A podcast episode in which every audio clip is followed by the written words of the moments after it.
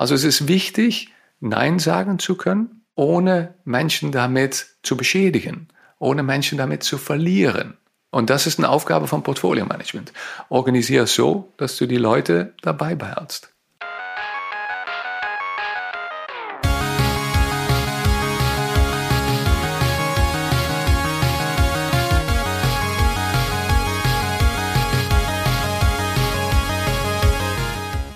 Herzlich willkommen zum Digital Pacemaker Podcast mit euren Gastgebern Uli Oenig und mir, Markus Kuckertz. Wir sprechen heute über Machine Learning und wie man damit bessere Entscheidungen treffen kann. Zu Gast haben wir dazu Marc van der Paas, CEO von Ufactive. Ihr erinnert euch vielleicht, wir hatten auch schon mal Markus Lause zu Gast zum Thema OKR, auch von Ufactive und wir dachten, weil das Thema sehr gut angekommen ist, Lass uns doch auch mal über das Thema Machine Learning sprechen. Und ich freue mich heute, Marc, dass du unser Gast bist. Herzlich willkommen. Ich habe zu danken. Marc und seine Kollegen bei Ufactive bieten Lösungen für das Portfolio-Management an und unterstützen Unternehmen dabei, diese anzupassen und zu implementieren, um IT-Portfolios und Prozesse transparent zu steuern und in vielfacher Hinsicht zu optimieren. Und Uli, uns beschäftigt das Thema Portfolio-Management auf der einen Seite natürlich immer wieder, vor allem wenn es um das Thema Investitionen geht oder Priorisierung, aber natürlich auch das Thema Machine Learning. Ja, was mich natürlich da interessieren würde, Uli, welche Herausforderungen siehst du bei diesem ganzen Themenkomplex und was ist das, was dich da vielleicht besonders heute mit dem Markt interessiert? Also das erste Thema ist natürlich, dass wir mit Daten und Machine Learning natürlich bessere Entscheidungen treffen können. Das sagt ja auch schon so ein bisschen die Headline. Und ich glaube, bei so einem großen Portfolio und gerade wenn es ein Stück weit unübersichtlich wird, ist natürlich wichtig zu verstehen, was habe ich eigentlich für Optionen? Und wenn ich so eine Option entscheide, was hat dann das für eine Konsequenz? Also ich sag mal, wenn du jetzt nur drei Bausteine hast und äh, musst davon eine verschieben, dann ist das noch relativ leicht zu verstehen. Aber stellt euch mal vor, ihr kippt jetzt eine Lego-Kiste aus, da sind 3000 solcher Bausteine drin und die hängen auch noch miteinander zusammen. So, und wenn ihr jetzt dieses Spinngewebe anfangt zu verschieben, dann ist es, glaube ich, nicht unbedingt, also zumindest mein Gehirn schafft das nicht, zu verstehen, was das für eine Konsequenz hat. Und ich glaube, das auch transparent darzustellen und auch grafisch darzustellen, so dass es für uns Menschen nachvollziehbar ist, was das für Konsequenzen hat, gerade in so Szenarien ausgehend, das ist, glaube ich, das Entscheidende, was dahinter ist. Und ich glaube, wir lösen auch heute so ein bisschen das Mystische im Machine Learning auf, ja, und ich glaube, da stecken ja wie immer manchmal auch so ein paar Mythen drin. Ich glaube, mit denen brechen wir heute in dem Gespräch mit Marc. Und ich glaube, das ist in Summe ein gutes Thema, was wir heute haben. Und deswegen freue ich mich auch sehr, dass du heute da bist, lieber Marc. Und ich stell dich kurz vor, bevor wir in Media Res und quasi in alle die Details einsteigen.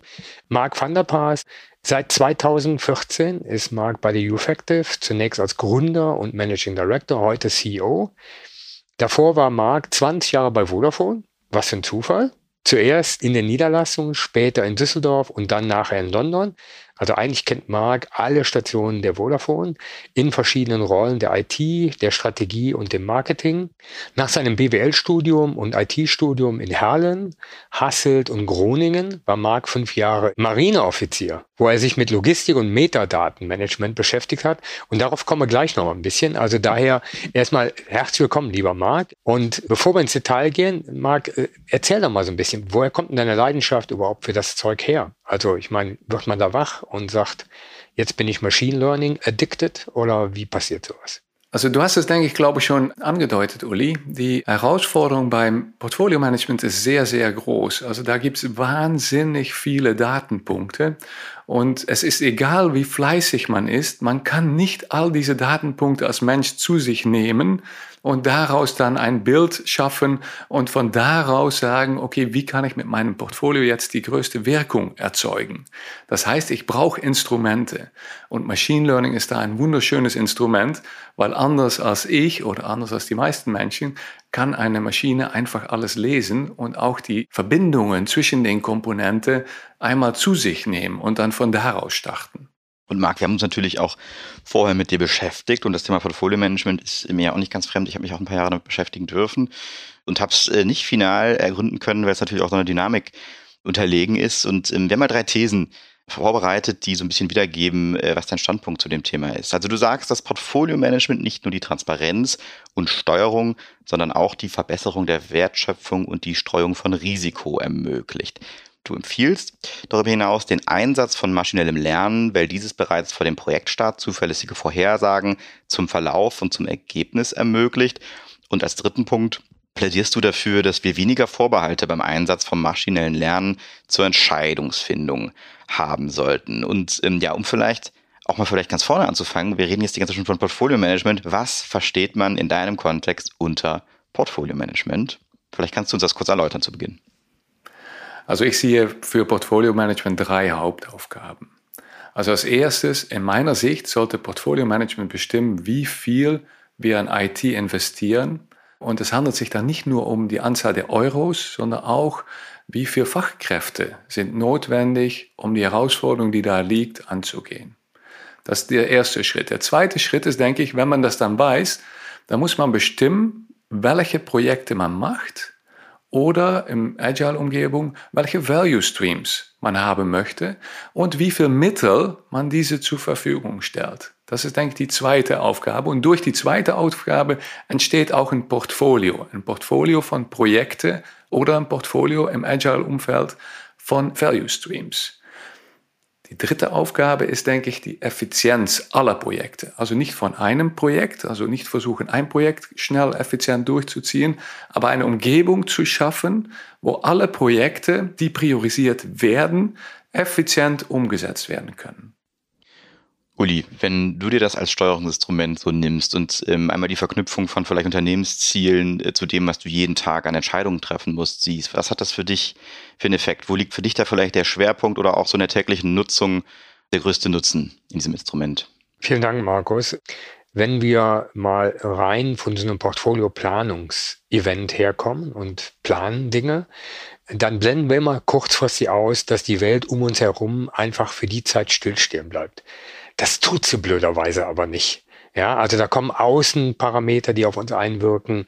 Sei es der Wettbewerb vielleicht einen Move macht, den wir, den wir nicht eingeplant haben, dass plötzlich, ich sag mal, Prioritäten sich verschieben, weil gewisser Fokusbereich sich verändert hat, ja, oder halt auch Kundenanforderungen sich natürlich verändern und wir darauf logischerweise reagieren müssen.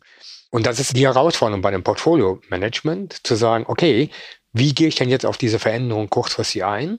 Und jetzt kommt's, die meisten können dann ihre Lego-Klötze verschieben, können aber nicht wirklich erklären, was das für Konsequenzen hat. Sowohl in Ressourcen, aber auch in der Steuerung deines Portfolios, also gerade was Liefertermin und Co. angeht. Und daher ist es so entscheidend, genau diese Dimension mit zu berücksichtigen und die so transparent wie möglich zu machen. Weil ich glaube, auch für alle Beteiligten, ne, je mehr Menschen in so einem Portfolio-Thema arbeiten, ne, bis hin zum Entwickler, die müssen alle verstehen, dass wir gerade auf dieses Ziel steuern. Das ist das Entscheidende bei so einem Portfolio-Management. Das klingt jetzt so dahingeredet total trivial. Ich kann euch sagen, die meisten Portfolio-Management sind nicht darauf vorbereitet, wenn sich kurzfristig dramatische Dinge draußen ändern. Ne? Sehe jetzt unsere Dinge, die sie in der, in der Welt da so verändern, Energiekrisen, Inflation, Kunden wollen plötzlich ganz andere Themen, ja, dann zeigt sich ein gutes Portfolio-Management, wie schnell ich auf solche Dinge reagieren kann und auch meinen Kurs anpassen kann. Dafür nicht zwei Jahre brauche, bis es dann irgendwann mal passiert. Marc, ihr seid ja mit dem Portfolio-Management ähm, bei vielen Unternehmen unterwegs. Sind wir hier natürlich äh, aus unserer Brille immer besonders mit dem der IT-Brille und dem Invest auf ähm, Projekte und technische Innovationen unterwegs. Und äh, wenn man jetzt mal das so versteht, wie du es erklärt hast oder wie das auf deiner, aus deiner These hervorgeht, wenn es hier vor allem um Transparenz und äh, Steuerung geht, wie geht es denn bei anderen Unternehmen zu? Wofür nutzen die denn das Portfolio-Management? Und ja, was für Nutzen hat das denn für andere Unternehmen vielleicht auch? Das Thema Portfolio Management ist für viele Unternehmen echt eine riesen Herausforderung. Die zur Verfügung stehenden Mittel umzusetzen in einem effizienten äh, Portfolio, das einen großen Wertbeitrag hat, das ist sehr, sehr, sehr komplex. Was wir da sehen, ist, dass viele unterwegs sind auf einer Reise und die Reise, das Schöne davon ist, die Theorie dahinter ist schon bekannt. Der Markovic hat damals in den ähm, 50er hat ja schon erklärt, wie Portfolio-Management zu tun ist. Er hat gesagt, es ist ganz einfach, was ihr da macht. Also ihr müsst zwei Achsen, also eine Figur mit zwei Achsen euch vorstellen. Einmal ist das Thema erwartete Wertschöpfung und die andere Achse ist das Thema Risiko. und dann bildet ihr die Ideen ab auf diese beiden Achsen, optimiert dann mit einfacher Mathe das Modell und damit bestimmt ihr das effiziente Portfolio, so wie ihr das genannt habt. Und das ist das Wunderschöne. Die Theorie ist vorhanden, aber die Praxis ist so wahnsinnig schwierig. Die ist komplex für große Firmen. Also eine Firma, der mit zwei Projekten unterwegs ist, würde ich sagen, prima. Da brauchst du kein Portfolio-Management. Aber mach da mal 100 aus oder mach da mal 1000 aus. Oder Kunden, die wir haben, die mehrere hunderte Millionen im Jahr investieren, die sind sehr daran interessiert, die Wirkung von jedem Euro oder auch jeder Stunde, die sie darin investieren, größer zu machen. Es geht vor allem ähm, um Effektivität, aber du hast jetzt auch gesprochen natürlich von der Verbesserung der Wertschöpfung einer Unternehmung und äh, von der Risikostreuung. Wie muss ich mir das denn vorstellen? Na, Risikostreuung ist ein besonderes Ding. Also wenn wir bei Kunden sind, dann sehen wir bei dem Thema Risikomanagement sehr häufig die Ampeln. Also rot, gelb, grün. Oder wir sehen auch, also die schon ein bisschen weiter sind, die haben dann Auflistungen von Risiken, die es gibt bei Investitionen. Und das sind dann Beschreibungen von, was alles passieren kann, wenn eine Investition genehmigt wird. Das ist eine Art von Risikomanagement, da kann der Markovic überhaupt nichts mit. Also der Markovic hat gesagt, Risiko muss man bewerten, sag mal, in eine Zahl, sag mal zwischen 0 und 1. Und dann kannst du nicht gelb, grün oder rot sagen, sondern du musst sagen, wie groß ist jetzt die Wahrscheinlichkeit, dass wenn wir hier Geld und Mittel in die Hand nehmen, dass dann auch dabei rumkommt, was wir davon erwarten. Und da können wir mit Machine Learning, können wir echt sehr viel tun, was wir bis dato nicht gemacht haben. Also außer dieses System mit Red, Amber, Green und diese Auflistung sehen wir auch, dass Menschen, also die Erfahrung von Menschen im Board wird dann eingespielt. Also ich glaube daran, wird dann gesagt, oder ich glaube nicht daran. Also das ist dann eher die menschliche Komponente, die da reinbringt. Auch da hat Markovic wieder seine Probleme, weil ich glaube daran oder ich glaube nicht daran, kann man nicht anwenden, um ein Portfolio zu optimieren. Um das vielleicht nochmal so ein bisschen zu veranschaulichen, lass uns vielleicht mal in so ein Beispiel gehen. Also ich bin vielleicht eine glückliche Unternehmung, die 100 Millionen Euro fürs nächste Jahr in der Hand hat, um mich weiterzuentwickeln und um vielleicht auch meine IT-Landschaft, meine Kundenerfahrung zu verbessern, um neue Produkte einzuführen. Ja, wenn ich jetzt aber dann natürlich auf der anderen Seite 300 Ideen habe, sage ich mal das Dreifache davon an Vorhaben habe, ja, was bietet dann das Prinzip? Vielleicht kannst du das mal so ein bisschen erklären. Wie geht man denn davor? Wie kann denn das dann einem Unternehmen helfen? Ja, das Erste, was ich sagen würde, ist, starte bitte nicht alle 300 zeitgleich. Weil dann bist du relativ sicher, dass da fast nichts bei rumkommt, weil jeder einander in Wege läuft. Das haben wir aus der Logistik gelernt. Die Logistik hat sehr klar gemacht, du musst da Prioritäten setzen und die Maschine nur bespeisen mit einer bestimmten Anzahl. Und das ist, glaube ich, das Erste, was man im Portfolio-Management tun muss. Was ist eigentlich die Menge, die wir verkraften können? Das ist eine komplexe Frage. Also was ist die optimale Menge, die wir als Organisation an Projekte, Investitionen umsetzen können? Wenn man das weiß, also das ist die erste Frage, dann geht man auf die zweite Frage, wie organisiere ich das jetzt? Und eine große Firma wie Vodafone, bei euch gibt es ja so wahnsinnig viele Ideen. Die Kollegen, die rumlaufen, die sprudeln mit Ideen. Und das ist auch gut. Nimm die Ideen auf. Aber die können nicht alle umgesetzt werden. Das heißt, irgendwie muss organisiert werden, welche von den Ideen aufgegriffen werden und welche nicht. Und dafür gibt es, sag mal, eine Organisationsstruktur, die man um Portfolio-Management aufbaut. Zum Beispiel leg nicht 300 Millionen Ideen auf ein Board-Meeting. würde ich nicht tun. Also Board-Meetings sind nicht geeignet. Das haben wir gesehen, um zwei Drittel aller Vorschläge abzulehnen. Das machen die normal nicht. Das, das musst du anders organisieren. Und dann kannst du auch wieder das Thema Risikomanagement da reinbringen. Und damit kann man es auch objektivieren. Und das ist sehr günstig. Also wenn ein Kollege eine Idee hat, also in deinem Beispiel müssten wahrscheinlich zwei Drittel der Ideen gestoppt werden. Das heißt, es gibt auch Menschen, die mit Ideen kommen, die davon begeistert sind, die die vorantreiben und die dann trotzdem nicht umgesetzt werden. Es ist wichtig, die Leute begeistert zu halten, weil die nächste Idee, womit sie kommen, ist vielleicht eine Idee, die umgesetzt werden kann und ist vielleicht auch die Idee, sag mal, die die größte Beiträge liefern kann. Also es ist wichtig, Nein sagen zu können, ohne Menschen damit zu beschädigen, ohne Menschen damit zu verlieren. Und das ist eine Aufgabe von Portfolio Management. Organisiere so, dass du die Leute dabei behältst. Und das ist ein wichtiger Aspekt, Marc. Ne? Ich meine, dieses Nein-Rufen alleine ist es nicht. Ich glaube, A, das Abholen, genau wie du es beschreibst, aber auch die Transparenz zu haben, dass das jetzt in einem Güterbahnhof stehen bleibt. Deswegen ist es nicht kaputt und nicht schlecht. Aber wir haben uns überlegt, es gibt ein paar andere Dinge, die wir jetzt schneller in den Markt bringen wollen. Und deswegen fokussieren wir uns darauf. Und ich glaube, das ist auch die Haltung, die dahinter steht, ne? zu sagen, du bist dadurch kein Gewinner oder Verlierer, sondern dir ist klar, wie die Prioritäten sind. Und dein Ding ist im Backlog. Damit ist es nicht tot. Ne? Also es ist nicht weg. Und ich glaube, je mehr das in eine Organisation reinwächst, desto besser funktioniert auch ein Portfolio-Management. Uli, nun ist ja das Thema Objektivierung vielleicht auch eins der größeren Probleme, das wir haben, wenn wir solche Entscheidungen treffen. Und ich meine, bei dir ist das ja wirklich der totale Alltag, wirklich wahrscheinlich morgens vom ersten Call bis noch äh, spät in den Abend, wenn du dir nochmal Gedanken machst, wo du sagst, naja, ich, klar, wenn du natürlich objektive Daten hättest, um Entscheidungen zu treffen und das alles immer synchron läuft, wäre das natürlich einfach. Nun ist das ja in der Praxis leider nicht immer so, wenn du ähm, in Meetings bist und nach Ressourcen gefragt wird. Es geht ja auch nicht immer nur um Geld, sondern auch um Lieferkapazitäten oder um Zuteilung von Menschen, die wirklich dann daran arbeiten. Äh, was sind denn aus deiner Praxis so die Erfahrungen im Bereich der Objektivierung? Was für Probleme ergeben sich dort? Grundsätzlich ist, glaube ich, erstmal wichtig, dass Sie alle darauf einigen, wie man eine Bewertung durchführt. Also woran mache ich Kundenwert fest? Ne? Also schaffe ich mit dieser Lösung einen Kundenvalue? Schaffe ich damit Einsparungen zu betreiben? Diese Einigung auf die gemeinsame Währung, ne? so leicht sich das auch hinrichtet, das ist wichtig. Sobald die akzeptiert ist, ist die Entscheidung entlang dieser Währungen eigentlich ziemlich einfach. Ja? In den meisten Situationen ist genau diese Einigung hat die noch nicht stattgefunden. Und deswegen gibt es halt da Reibereien. Ich meine, wir alle kennen Business Cases, das sind diese sogenannten Papiere, mit denen ein Investitionsvorhaben gut gerechnet wird. Das kennen wir vom Berliner Flughafen, das kennen wir von anderen großen Projekten, die natürlich immer mit einem großen Glauben ausgestattet werden. Und die muss man ein Stück weit beiseite legen, ne? weil Business Case ist nicht der Treiber für ein gutes Portfolio, ne? sondern die Frage ist halt, wie schaffe ich tatsächlich Kundenmehrwerte, ja, und wie bewerte ich die und wie schaffe ich die logischerweise einzusortieren?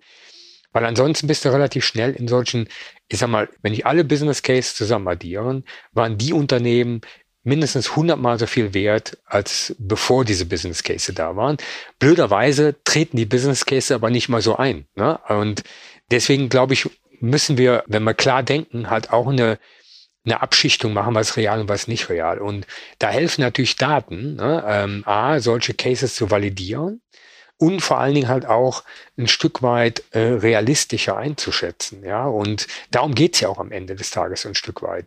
Das ist emotional nicht trivial.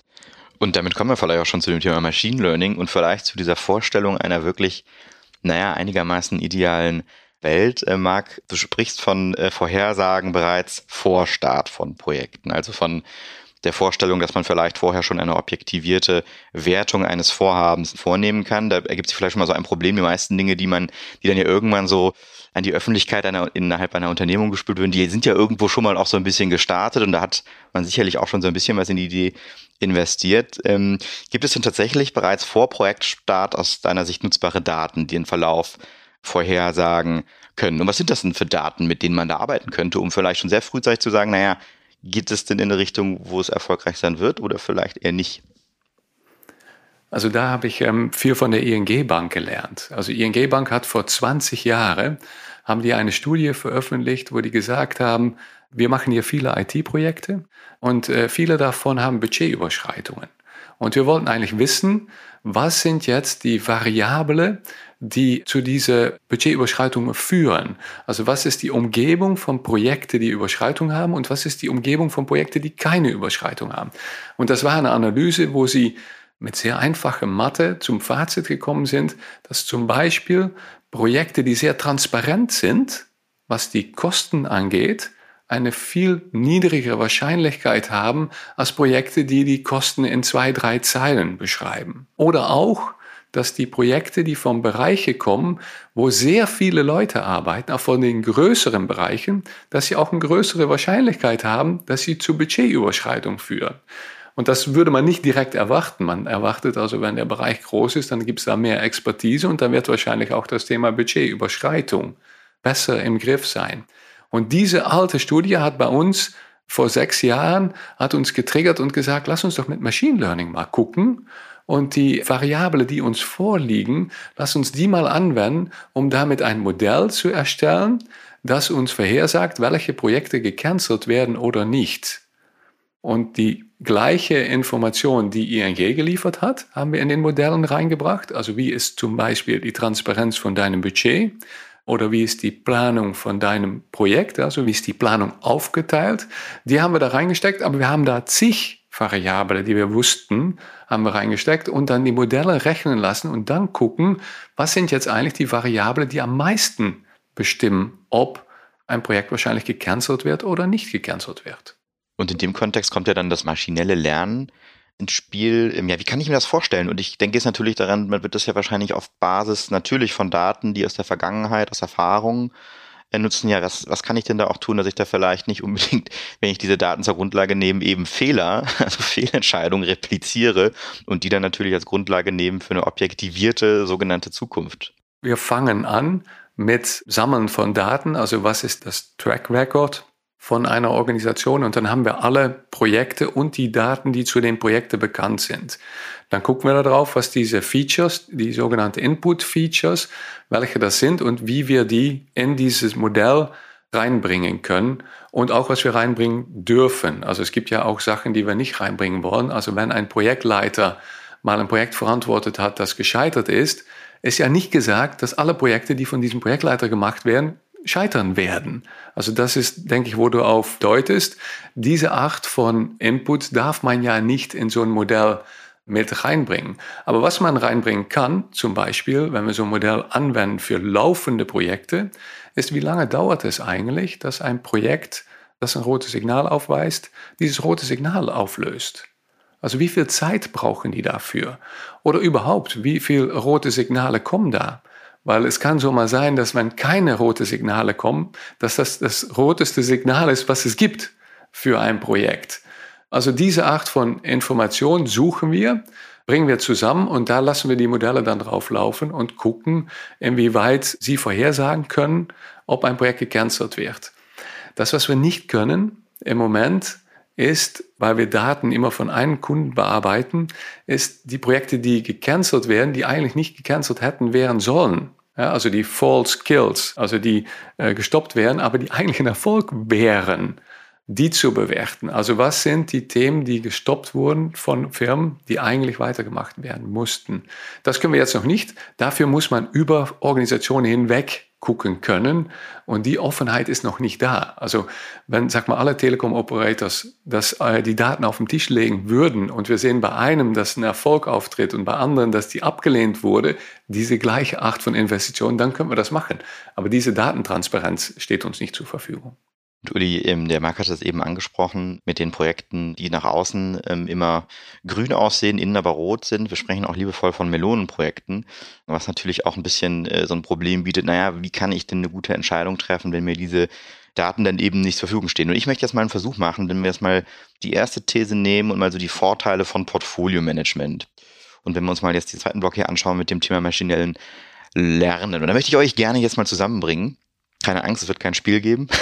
Aber wie stelle ich mir das jetzt praktisch vor? Der Marc sagt da hier, ich habe da einen Algorithmus, Uli, ich könnte dir helfen, bei deinem Portfolio hier, was weiß ich, von 150 bis 300 Projekten äh, eine Einschätzung äh, vornehmen zu können über eben einen Algorithmus, um festzustellen, was ist da lohnenswert, was nicht. Uli, was wären denn da vielleicht auch deine Erwartungen an so einen Algorithmus? Was sollte der denn erfüllen aus deiner Sicht? Danach kommen wir gerne noch dazu, Marc, wie du dem Uli ähm, denn dann da helfen kannst, ganz praktisch und wie du da vorgehen würdest. Aber Uli, erstmal vielleicht, was wären denn deine Erwartungen an so eine neuartige Herangehensweise?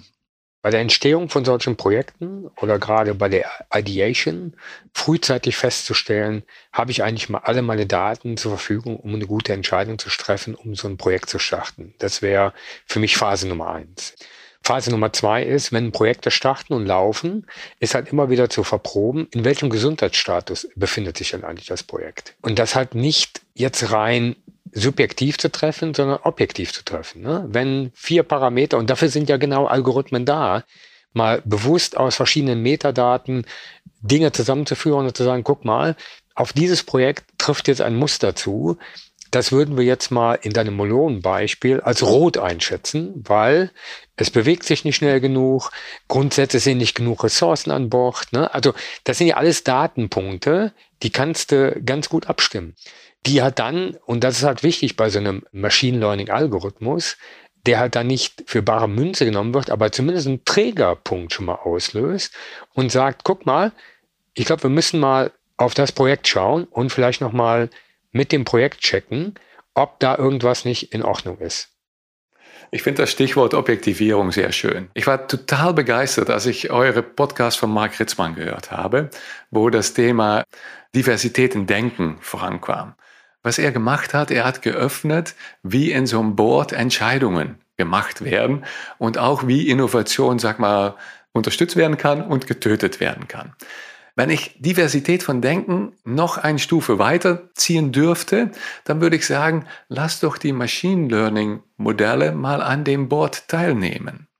Und was meine ich damit? Also die soll nicht voten, sondern die soll einfach sagen, ich habe das auch gelesen, das was hier jetzt vorliegt. Und ich habe auch alle anderen Projekte gelesen, die ihr mal diskutiert habt hier. Und ich glaube, dass dieses Projekt mit sehr stark mit Risiken behaftet ist oder nicht mit Risiken behaftet ist. Und wenn dann klar gemacht wird, das ist sehr stark mit Risiken behaftet, dann ist man objektiver zu diesem Fazit gekommen.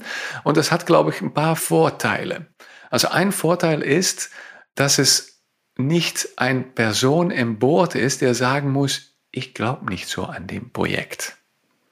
Das ist total ungünstig, wenn sowas passiert. Wenn einer sagt, ich glaube nicht echt daran und später wird das Projekt trotzdem genehmigt. Also was passiert dann? Das, jedes Projekt ist irgendwie schwierig und kommt auch in Schwierigkeiten. Und wenn dann diese Person, der mal gesagt hat, ich glaube nicht so daran, gebraucht wird, dann hat er ein Problem oder sie. Weil er oder sie ist ja ein Mensch und Menschen finden es schön, irgendwie Recht zu haben. Und ich habe schon mal gesagt, ich glaube da nicht dran, das Projekt wird nicht erfolgreich. Und um Recht zu haben, soll er oder sie dann nicht dieses Projekt unterstützen. Es ist sogar politisch vernünftig, es nicht zu unterstützen, weil dann werden die demnächst in dem Board mal zuhören, wenn er sagt, dass ein Projekt gemacht werden soll oder nicht gemacht werden soll. Also die menschliche Komponente ist da total politisch unterwegs. Und Mark Retzmann hat gezeigt, wie man dagegen steuern kann. Ein Machine Learning Modell hat das überhaupt nicht. Also Machine Learning Modell ist nicht politisch unterwegs und gibt einfach nur Indizen. Was man auch machen kann, ist, dass man dann sagen kann, okay, wenn laut Modell da höhere Risiken sind, was tun wir jetzt, um dagegen zu steuern? Also wir verstehen, wir sagen hier Ja zu einem Thema mit einem hohen Risiko, und das müssen wir also irgendwie anders begleiten als Projekte, die ein niedriges Risiko haben. Welche Instrumente können wir da reinbringen, um dagegen zu steuern? Also du sprichst hier natürlich auch von äh, Vorbehalten, die beim Einsatz von maschinellem Lernen zur Entscheidungsfindung ja, eintreten. Ähm, ich finde das nochmal ganz interessant, dass du sagst, ähm, was der Marc erzählt hat, weil der natürlich auch nochmal auf der einen Seite ja für ein anderes Führungsverhalten plädiert hat. Und wenn man das jetzt natürlich nochmal paart mit einem Schritt weiter eigentlich, das ist ja nochmal ein Stück progressiver zu sagen, ist nicht nur das Vertrauen vielleicht in den Mitarbeiter, der die Idee hat oder äh, die Mitarbeiterin, die das da präsentiert und für bestimmte Richtungen plädiert, sondern man nimmt dann eben auch noch die Daten dazu, dann ist es natürlich noch sehr powerful. Und vielleicht ist aber noch mal die Frage, wenn du jetzt ähm, an Unternehmen herantrittst oder eher von Effective mit einem Modell, äh, was eben durch maschinelles Lernen Entscheidungen verbessern soll, unterstützt. Da gibt es ja sicherlich Vorbehalte. Wie überzeugst du denn dann Menschen, dass sie sich darauf wirklich berufen sollte, weil in der Regel ist es ja schon so, im Management von Risiken, dass das schon mal gern auch Chefsache ist und natürlich auch hinterher, sage ich mal, der Chef äh, dann dafür verantwortlich gemacht wird, wenn es eben daneben geht. Das ist bei einer Maschine natürlich schwieriger. Also wie überzeugst du denn dann jemanden davon, dass er so ein Modell nutzen soll, um Entscheidungen zu treffen? Ja, da muss ich an dem Modell denken, wo wir ein Modell gebaut haben, um die Anzahl der Story Points in Agile vorherzusagen. Also wenn du Agile arbeitest, da hast du ja User Stories oder Features, die angegangen werden und die Kollegen, die werden dann diese User Stories, werden die irgendeine bestimmte Gewichtung geben. Also wie viel Arbeit ist notwendig, also wie viel Zeit kostet es, sowas umzusetzen. Und diese Gewichtung, diese Story Points, so wie die genannt werden, die werden von den Kollegen geschätzt, also händisch, sag mal menschlich werden die geschätzt und später werden die dann eingeplant in diesem Program Increments oder in diese Planung, die sie da machen und dann umgesetzt. Das Interessante ist, wir hatten so ein Modell mal etabliert und haben gesagt, lass das mal laufen und lass diese Maschine mal Schätzungen machen, wie viel Story Points wir oder die Maschine denkt, dass es kostet. Und das total Lustige ist, die Maschine ist irgendwie wie Union Berlin oder äh, Red Bull Leipzig ganz unten angefangen und wird immer besser, besser, besser. Und jetzt gibt es nur noch wenige Menschen, die besser Story Points schätzen können von User Stories, als dass diese Maschine das kann am Anfang wurde erstmal gesagt, naja, also die Maschine kann das überhaupt nicht. Und dann wurde erstmal gemessen, wie gut sind wir Menschen eigentlich, weil häufig wissen die Kunden das nicht. Also wir schätzen 20 Story Points oder 40 Story Points, aber wie viel echt dabei rumkommt, das ist häufig unbekannt. Dann wird erstmal quantifiziert, wie gut sind wir eigentlich und wie gut ist dann die Maschine. Und dann sehen wir langsam, dass die Maschine aufsteigt und immer besser wird in der Performance. Und das ist, denke ich, sehr gut für die Akzeptanz, weil irgendwann wird auch gesagt, naja, warum machen wir eigentlich die Schätzungen? Die Maschine macht das ja sowieso besser, als das wir können. In diesem ganz kleinen Umfeld, muss ich sagen, Story Points pro User Story. Also nicht in dem riesigen Umfeld, was ist das optimale Portfolio oder was sind jetzt die genauen Risiken. Da können nur, kann zugesteuert werden, aber in dem kleinen Bereich kann schon sogar Menschenarbeit überflüssig gemacht werden. Also diese blöde Schätzung müssen sie nicht mehr machen. Sie können sich mit den Inhalten beschäftigen und mit den, wie, welche Architektur wende ich dafür an, wie sieht die Software optimal aus, wie passt das in mein Sicherheitskonzept. Also die, die komplexe Sachen, damit können Sie sich auseinandersetzen, statt mit einer Schätzung, wie viel Zeit es genau kostet. Uli, was müsste passieren, damit du so einem Modell vertraust und loslässt und die Entscheidungen dorthin abgibst oder dich auf Basis solcher Daten letztendlich beraten lässt, in Anführungszeichen, um deine Entscheidungen zu treffen?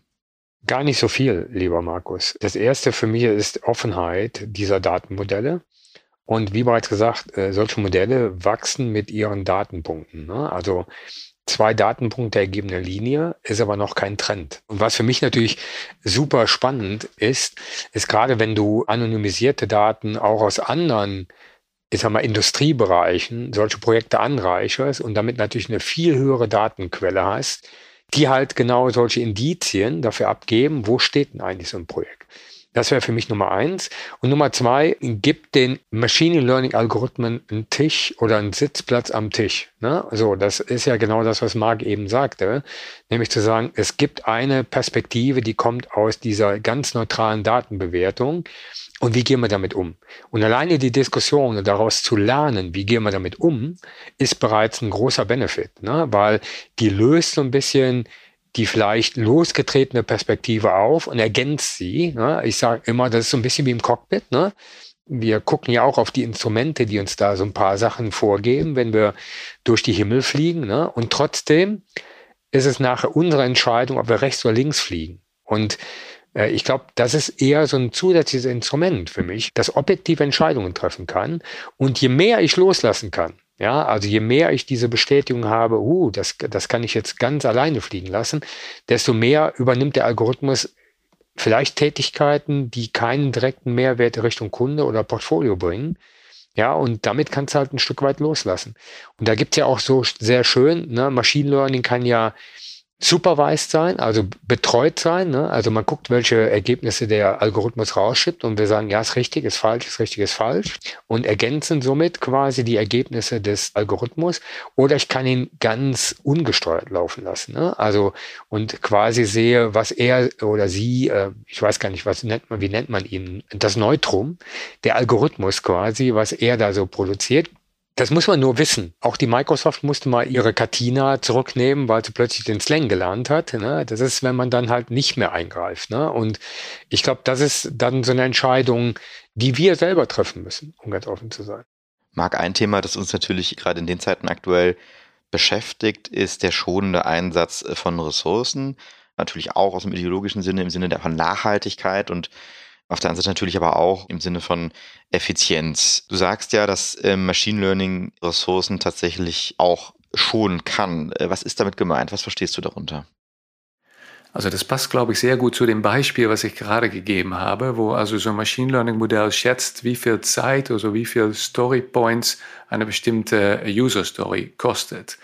So ein Modell macht das, indem gelesen wird, was sind jetzt eigentlich die Tätigkeiten, die hier umgesetzt werden müssen. Also da gibt es eine Beschreibung von Anforderungen und diese Anforderungen werden von dem Modell verglichen mit anderen Anforderungen, die früher schon umgesetzt worden sind. Und da, wo sie am nächsten dran ist, dann sagt sie, naja, dann ist das wahrscheinlich auch die Menge von Zeit, die hier benötigt wird. Was ich total spannend finde, ist, wo das jetzt im Einsatz kommt, ist, dass die Programmierer dann auch sagen, also wie kommt die Maschine jetzt eigentlich zu diesem Fazit? Also welche andere User Stories haben dazu geführt, dass du denkst, dass das die gleiche Zeit kostet? Also wie hast du die inhaltlich verglichen? Und was wir jetzt tun, ist, wir bieten die inhaltliche, ähnliche User Stories an. Und wir denken ja immer, dass das Programmieren immer neu ist, aber viel von dem, was programmiert ist, wurde schon mal ähnlich umgesetzt. Und was wir durch diesen Modell anbieten können, ist, dass wir sagen, naja, die, das, was du jetzt hier bauen wirst, also was ihr priorisiert habt, ist sehr ähnlich an dem, was wir damals da schon gebaut haben und was da schon operativ ist. Dann können wir als Programmierer sagen, okay, das finde ich interessant, ich gucke mal in den Code, ich gucke mal da drauf, kann ich das nicht anwenden? Kann ich da nicht drauf zurückfahren, statt dass ich das selber über irgendeine Architektur, die wir definiert haben, versucht so zu entwickeln, wie das damals auch entwickelt wurde, kann ich nicht einfach diesen Code übernehmen und von daraus starten? Und das gibt ja einen Riesenschub, nicht nur bei der Effizienz, sondern auch bei der Ausbildung. Weil du kannst dann als Programmierer sehen, wie Probleme auch anders gelöst werden können, als dass du die lösen wolltest oder möchtest und da von dem Reuse lernen und vorankommen, also sich fachlich da entwickeln und fachlich andere Lösungen sehen ist ziemlich faszinierend, manchmal auch ein bisschen besorgniserregend. Da geht bei mir jetzt gerade so ein bisschen das Kino los, was da vielleicht alles noch möglich ist. Ne? Ich, was mir jetzt gerade einfällt, ist natürlich, Uli, uns beschäftigt ja auch sehr stark eben dieses Thema Reuse. Ne? Also nicht immer alles irgendwie neu coden, sondern eben so schauen, okay, wo kann man denn bestimmte Fragmente wieder neu einsetzen.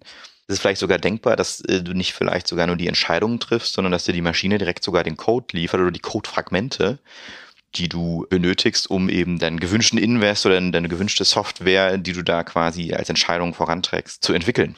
Auch da, hm, ich glaube, Grenzen gibt es keine, ne, um ganz offen zu sein. Wenn du tatsächlich solche APIs, Codefragmente oder sonst irgendwas äh, gut kategorisierst, also quasi in so eine Art Repository bringst, dann kannst du die natürlich abgreifen und kannst sie natürlich über so einen Code zusammenbringen. Ne? Also Machine Learning heißt ja auch nicht nur Mustererkennung, sondern du kannst halt auch Dinge greifen und erweitern. Ne? Also das geht schon.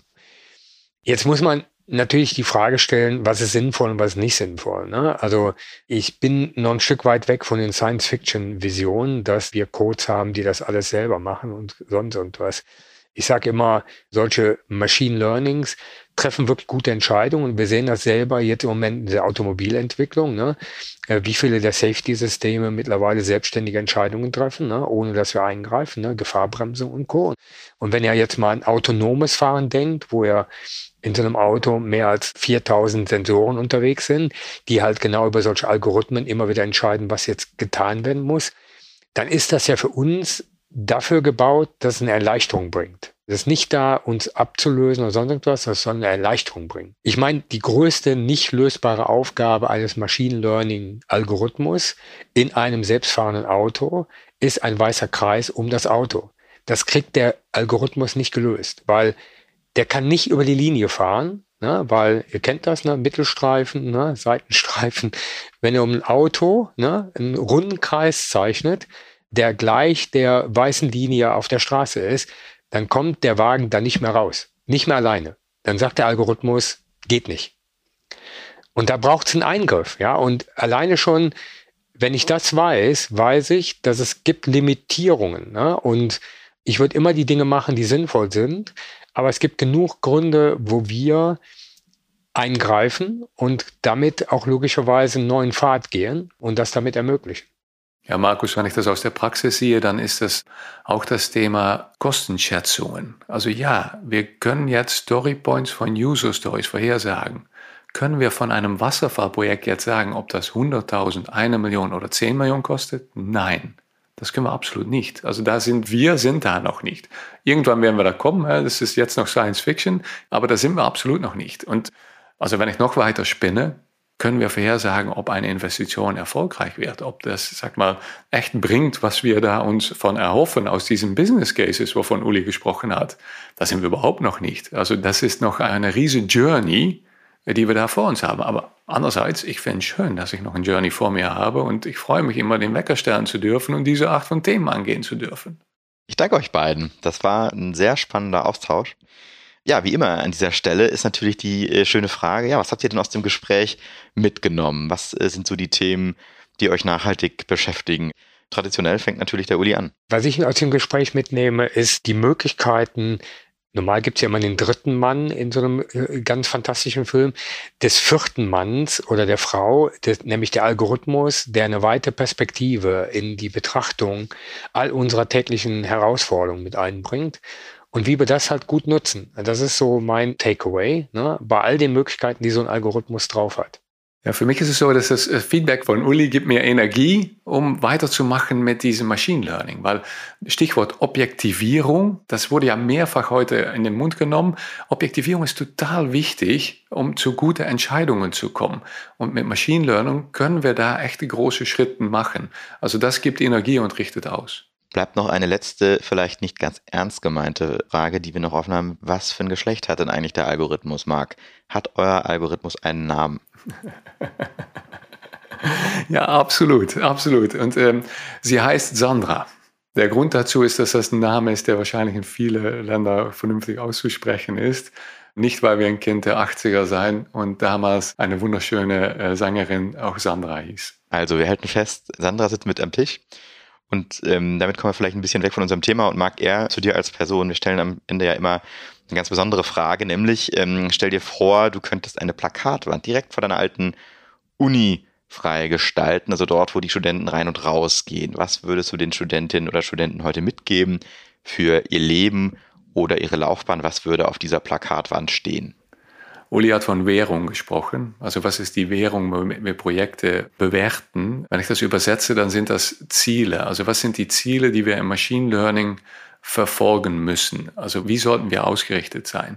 Und das Interessante ist, dass wir Menschen nicht so gut sind im Stellen von Zielen. Also guck dir diese Enron-Pleite an, wo finanzielle Rendite angestrebt wurden und was zu wahrscheinlich den größten äh, Bilanzbetrug geführt hat, den wir kennen. Wir sind einfach nicht gut im Ziele stecken. Und das habe ich auch gelernt aus Märchen. Also es ist so, dass ähm, bei den Märchen, wo, wenn es drei Wünsche gibt, die sie haben, dann ist der dritte Wunsch immer leicht vorhersagbar. Das ist die erste, beide wieder zurückzudrehen. Das ist, so gehen die meisten Märchen aus. Und weil das so wichtig ist, weil wir so schlecht sind in Ziele stecken, würde ich die Studenten was mitgeben wollen, was nicht so ganz einfach ist aber trotzdem, was sie vielleicht mal zum Denken bringen soll. Und das ist, und was wären die ersten zwei Wünsche, die du gerne erfüllt hättest? Weil ich kenne den dritten Bereich. Wenn wir uns Studenten angucken, was wollen die? Was, also Studenten möchten gute Noten oder einen Studienabschluss und dann einen schönen Job haben und einen Beitrag liefern oder Geld verdienen oder Karriere machen. Und, und bei denen, wo dann alles passiert, was da gewünscht wird, wenn man dann fragt, was möchtest du gerne, dann ist die Antwort, ich möchte gerne wieder jung sein und an der Uni sein und studieren. Wir können nicht gut Zielen stecken, also üb das bitte mal. Uli, magst du Märchen? Natürlich mag ich Märchen. Das hat ja was Mystisches.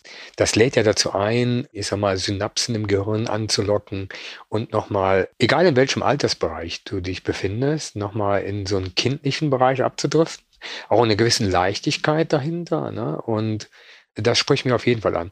Ich bin mir nicht ganz sicher, ob ich wirklich schon kapiert hätte, Marc, als ich so jung war, was du mir damit hattest sagen wollen, ja, ähm, weil das be bedeutet schon nochmal eine, eine starke Reflexion ne, mit den Wünschen. Ähm, aber ich finde, das hat was sehr, sehr tiefgreifendes. Ne? Und gerade wenn du so über langfristige Ziele nachdenkst ne, und äh, was du vielleicht gerade perspektivisch kurzfristig denkst, das sind ja zwei Paar Schuhe. Ne? Und äh, ja, doch, sprich mir an.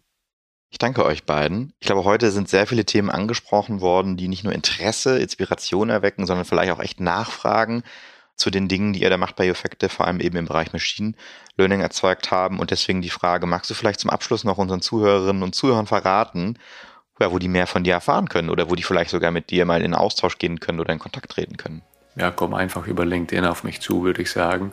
Wenn du reinschreibst, dass du dich auf den Digital Pacemaker Podcast beziehst, dann werde ich absolut reagieren.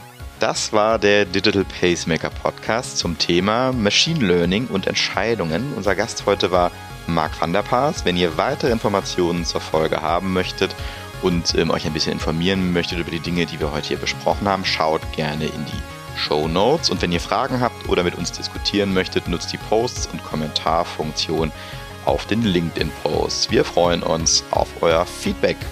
Der Digital Pacemaker Podcast erscheint alle 14 Tage am Dienstag bei Spotify, Apple und überall dort, wo du deine Podcasts bekommst. Klicke jetzt auf den Follow- oder Abonnieren-Button, wenn du keine Folge verpassen möchtest. Euch eine gute Zeit und auf bald, euer Uli und Markus. Rock'n'Roll!